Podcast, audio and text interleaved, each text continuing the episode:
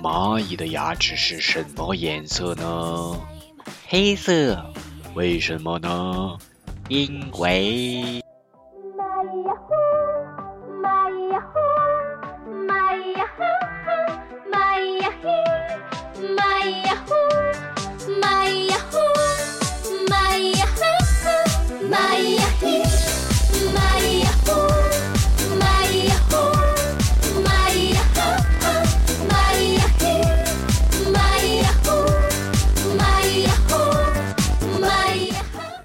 Hello，大家好，刀枪入库，马放南山，欢迎来到这一周的蚂蚁牙黑。阔别许久的蚂蚁牙黑终于再次上线了。暑假的时候，因为各种事物缠身，实在是没有办法来做这个。但同时呢，自己也是因为没有做蚂蚁牙黑而失去了很多的动力和活力，也打破了我的一些既定的节奏。所以呢，在这一周，我觉得必须要重启了。而且上一周看到有几位好朋友的热情呼唤。啊，在评论区呼唤我，啊，说自己曾经心心念念啊，这个蚂蚁牙黑应该重新上线。那我觉得现在就是最好的时候了。所以这期我精心准备了一期蚂蚁牙黑，我们今天请进新一期蚂蚁牙黑。先看这个封面啊，这是我精心准备的一个标题，有点押韵，叫做骂外卖，Why to buy？这个呢也是最近的一个热点话题，因为网上有一篇关于外卖员的一个热点的文章。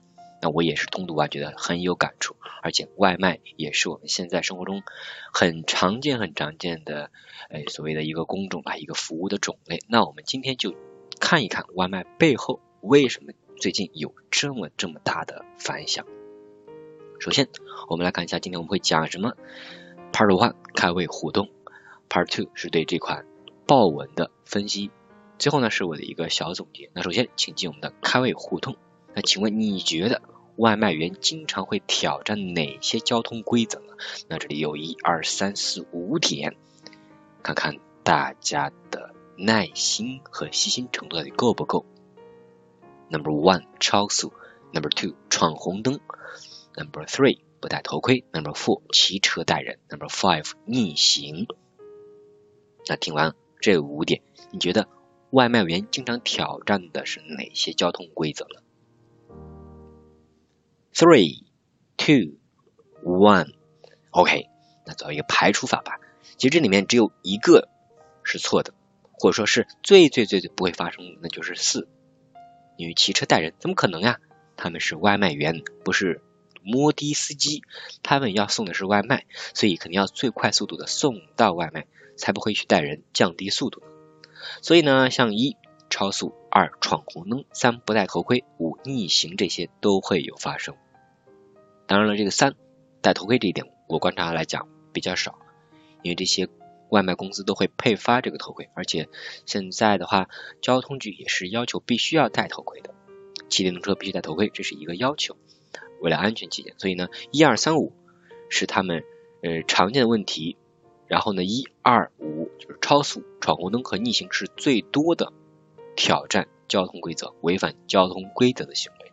那来开会互动结束之后，我们来请进今天的这正文，就是我从这篇文章叫《外卖骑手困在系统里》这篇文章呢，来了解到这个外卖员背后的很多的事情，也是引发了我的很多共鸣。所以今天想要再多聊聊它。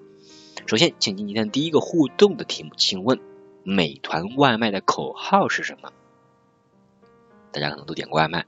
或者见过送外卖的这些小哥们，他们的这个衣服的前面或者是后面啊，都会有印他们的这个口号，或者叫 slogan 啊，有一个口号引导他们向前进。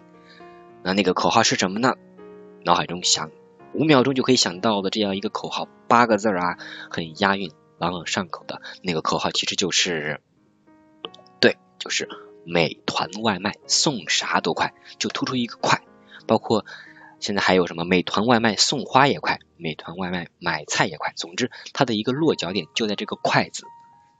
所谓什么天下武功唯快不破，他们的秘诀也是想抓住这个“快”啊。这是第一个。那来再问问大家，你们觉得第二个互动题这块，骑手什么时候赚的最多？因为在不同的这个情况下，他们的这个工资或者这个派单每一单的这个费用是不一样的。那什么时候赚的最多？其实这篇图片啊是一个背景啊是一种情况。哎，对，有雨天对吧？还有雪天，包括像台风或者像别的极端天气，总之这些。人们不想出去的，还像春节对吧？人很少，大家不想出去，那种情况下也是会有这种情况。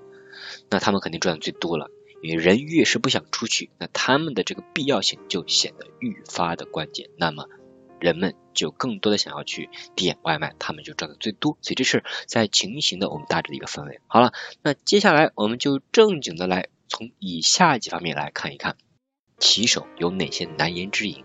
或者说他是怎么样一个被困在系统里的，会分别从大宇导航电梯南昌顾客这四大点来做一个简要的分享。Number one，第一个是大雨，我们可以看一下这个人图片啊，最左上角的这个是暴风雨中送外卖，呃，第二张也是。雨中，最后一张呢是雪天。其实这个呢不只是说大雨天，是以雨雪这种极端天气或者说交通不便天气为代表的这些天气，你会看到他会在大街小巷外卖小哥穿梭去送外卖，要面临比如说滑倒啊，这个道路不畅通啊等等的各种极端天气的影响，就会导致他们有的人可能会出交通事故。甚至有的人这个派单送单的时间短被差评等等很多的情形都会发生，所以这个是我们能想到或者说接触到最多的能想到的他们的难言之隐之一，就是这些极端的糟糕的天气。好，这是第一点，接着看看第二点，叫导航。这个导航啊，怎么去讲？看看左边这幅图，可以把它分成两段。哎，从这个最下面。到呃偏近中部这块，你会发现它是贴着右边边上去走的，但是到靠近终点这块，也有一段路是直接斜插过去的。为什么导航是这样子的呢？哎，其实解释一下，这个导航它是外卖小哥他的 A P P 里面自带的这个导航，它导航呢是默认是行人走路的导航，那就是说行人可以无视这些什么呃。道路畅不畅通，可以随便去走过去的，可以穿过马路，但你骑车的不行，对吧？你得等红灯，你得去等待呀。但系统是忽略的，为什么会忽略？那这点我就要说一说，他们的目标那不就是送更快的餐，赚更多的钱吗？这里还有一个说法，在这篇文章里面有说到，说算法带来的一个变化就是有两分钟从系统里消失了。什么两分钟？我们可以看一下，一位在重庆专跑送。远距离外卖的美团骑手发现，同样距离内，配送时间从五十分钟变成了三十五分钟。他的室友是同行，三公里内最长配送时间被压到了三十分钟。哎，怎么去理解？你比如说，我啊和你同时我们在送一个外卖的单子，都是五公里，你用了，比如说吧二十分钟，可是呢我用了这个三十五分钟或者五十分钟，那系统会说，哎，那就以这个最短的这个时间。为标准，因为他都能完成，大家应该都能完成，对吧？但其实他忽略了，可能你闯红灯了，我呢是老老实实等待了，或者说那天这个交通不拥挤，你是以最畅通的红灯没有一路绿灯的情况下到达的，那我不一样，所以这种情况下的话，那我就吃亏了，吃老大亏了。但是系统不会管你这些，他只会是让你最快的送到餐，给你一个外向的一个压迫在。他们的这个距离是基于直线距离预测时间长短的，而不管你什么要等红灯啊，各种交通的问题。所以导航给这些骑手带来了很大的问题，所以他们才要争分夺秒去抢时间去送外卖，还要去忍受各种可能会给他们带来差评的这些意外的情况。啊，这是第二点。接着我们看看第三点，就是这个电梯。这个图呢是微博 vlog 博主曹导。他在拍了一期 vlog，是自己去亲身体验外卖小哥生活的这一期视频，里面就说了电梯也是让人很头疼的。我们可以想想，这个电梯，包括说这个楼梯爬楼梯啊，这两种情况下，其实哪个更好一点呢？哎，大家可能会想，电梯哎可能会更好一点，因为你可以直接就不用爬楼嘛，你按就上去了。但是有没有想过，在高峰期的时候等要等很久，而且。人很多很多，你得等多久才能送到啊？也是个问题。爬楼梯的话，可能你跑得够快，哎，就到了，还不用等待。所以其实电梯跟这种爬楼，它都是洗手难言之隐。包括你还不能说你立即就能送到，你得等待吧。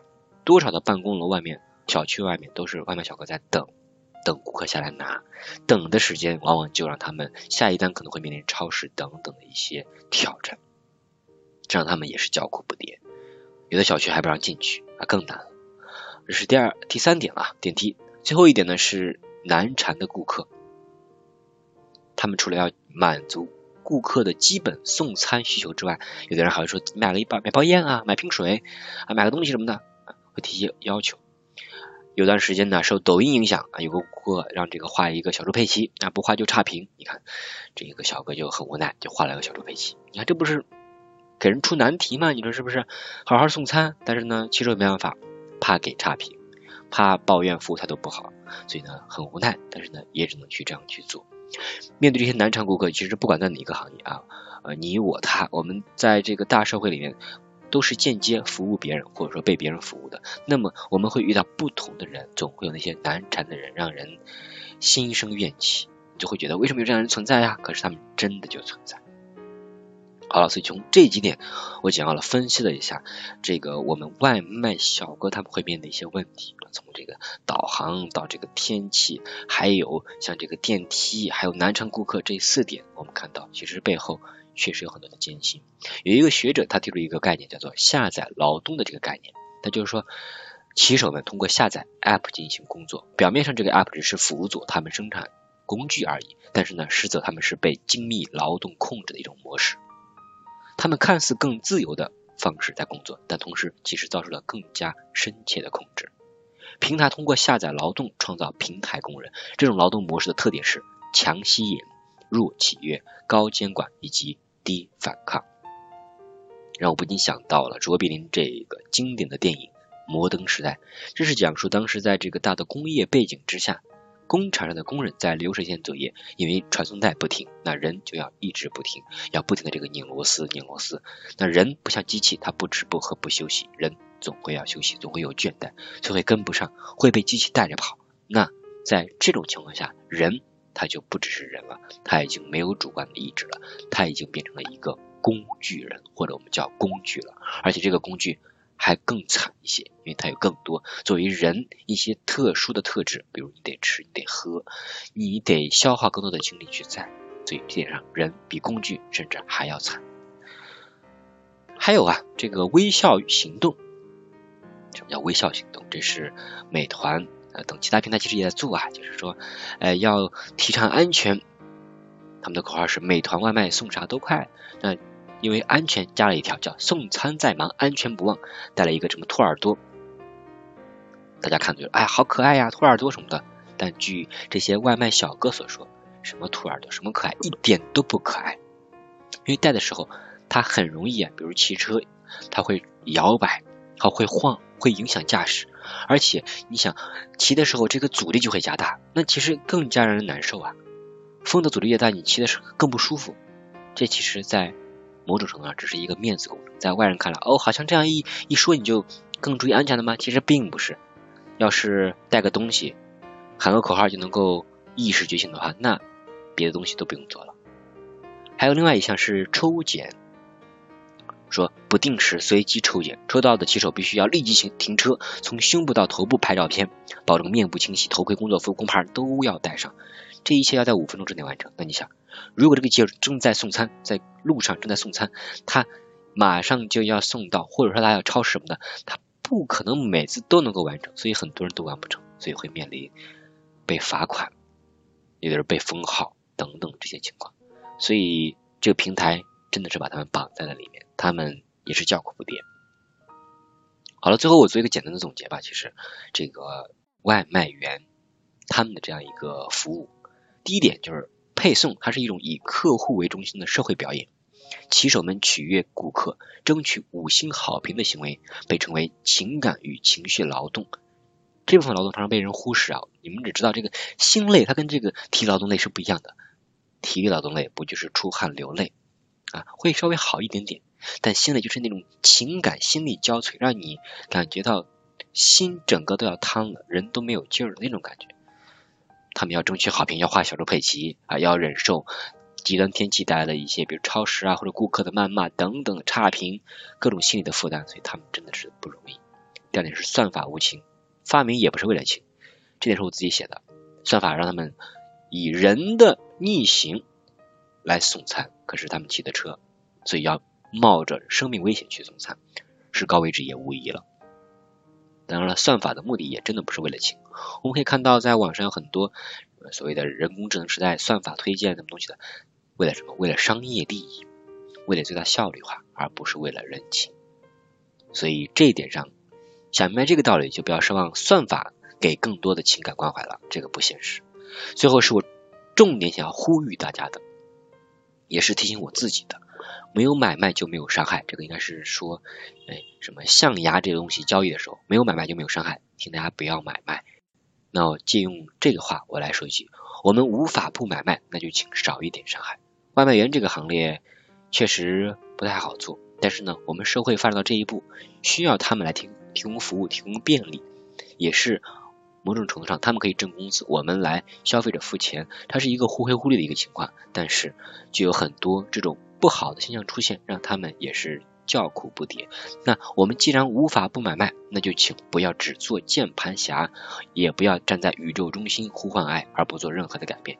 无法不买卖，就请少一点伤害。举个例子吧，比如说我，我是在七楼，那外卖员来送快餐。比如说我下，要么我下一楼去拿这个快递，要么就是说，呃，快餐他来送，他他说我给你送上去，我说那那你上，我也往下下，我们最终可能在二楼、三楼汇合这样的，那彼此都能够以最快速度把这个交易完成。那他送了餐完成去做下一单，我拿到了餐，我可以快速去吃饭，这样的话是一个互惠互利啊，是双赢的一个结果，彼此体谅，彼此体贴，即使可能因为。一些天气堵塞什么，他们晚了几分钟，那拜托，请不要随便给差评。只要他们的态度是真诚，他们是真真正正不小心完成的，我们也多体谅一点。因为在这个社会上，现在谁还不是服务业呢？刚刚听了一个播客说，我们现在已经从制造业时代慢慢转向了一个服务业时代了。所以呢，换句话说，我们都是服务者。只不过在不同方面服务不同的人，那服务者最重要的一点，我觉得就是同理心，要学会去互相去体谅，互相去关怀。这样的话，让世界不说世界了，让我们的周围的社会更和谐，让大家能够更好的生活在这个世界上。我觉得他已经功德无量了。OK，这就是今天我要分享的这个话题，关于外卖的这个话题，卖外卖，Why to buy？希望大家每一个人都能够在这个。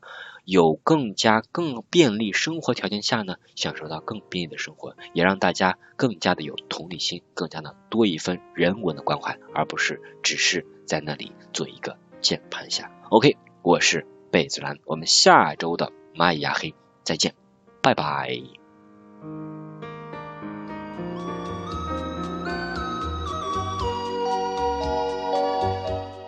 渔舟唱晚响穷彭蠡之滨。雁阵惊寒，声断衡阳之浦。物换星移几度秋，战外长江空自流。再会。